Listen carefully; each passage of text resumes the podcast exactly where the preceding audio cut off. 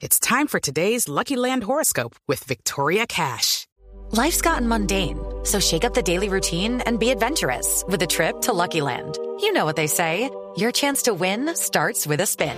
So go to LuckyLandSlots.com to play over 100 social casino-style games for free for your chance to redeem some serious prizes. Get lucky today at LuckyLandSlots.com. Available to players in the U.S., excluding Washington and Michigan. No purchase necessary. VGW Group. Void where prohibited by law. 18 plus. Terms and conditions apply.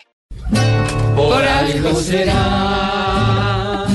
Don Álvaro Forero, seguimos analizando cosas, pero mire, lo de la senadora electa, Aida Merlano, que además la noticia esta tarde es que es expulsada del Partido Conservador. Esto era eh, con oficina, con nómina y sistematizado para la compra de votos. Es una gran reflexión. Todo lo que hemos dicho es como cuando avisamos que viene un puente o unas vacaciones, no manejar borracho, no compren ni vendan votos. Eso eh, es antidemocrático. Pero la noticia increíble es que por primera vez en décadas se captura a un político haciendo lo que todo el mundo sabe que hacen muchos políticos y en lo cual son cómplices miles de colombianos. Eh, ¿No le parece sorprendente que en la cárcel no haya políticos, perdón, que compran votos? Es un delito requete conocido, requete extendido. Es posible que en Colombia se compren, si no es millones, sí cientos de miles de votos en cada elección. Y no pasa nada. La justicia hasta hoy de turista. Lo mínimo que se puede decir es que hay complicidad del sistema político, de la justicia con eso. No hay nada más aberrante en una democracia que la, que la compra de voto. Y nada más a la luz pública que, el, que la compra de votos. Es increíble que antes no se haya hecho lo que se hizo esta vez, allanar una sede, por ejemplo. Algo más fácil que eso. Allanaron una sede y encontraron la plata en efectivo, los, las listas electorales, las armas, todo. ¿No le parece que es muy fácil infiltrar una campaña? Por ejemplo, mandando a una persona que ofrece vender el voto y capturando a quien se lo compra.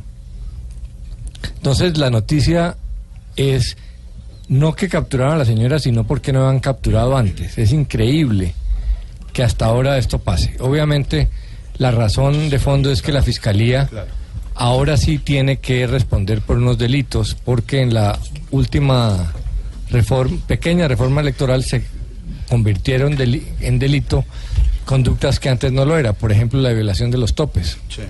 Entonces la fiscalía ahora tiene que actuar.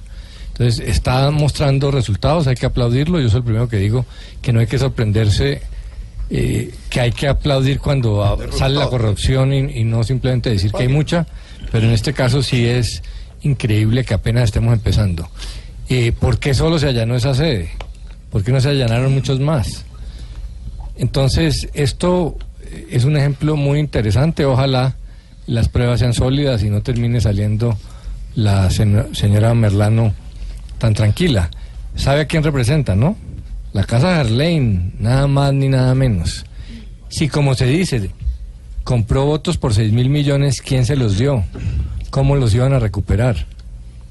Entonces, lo que todos sabíamos por primera vez se vuelve un hecho judicial.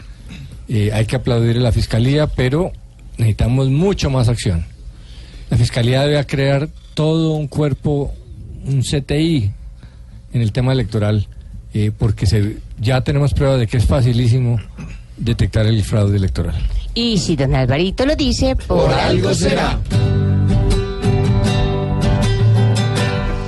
Si es verdad que ella compraba votos, eso es corrupción y exige prisión. Pues no es justo que aquí se- haga una negociación mirando un roscón. La moral no se le compra a nadie, pues una elección no es promoción. Si lo malo lo vuelven regalo, por algo será, por algo será, Si le basta con una subasta, por algo será.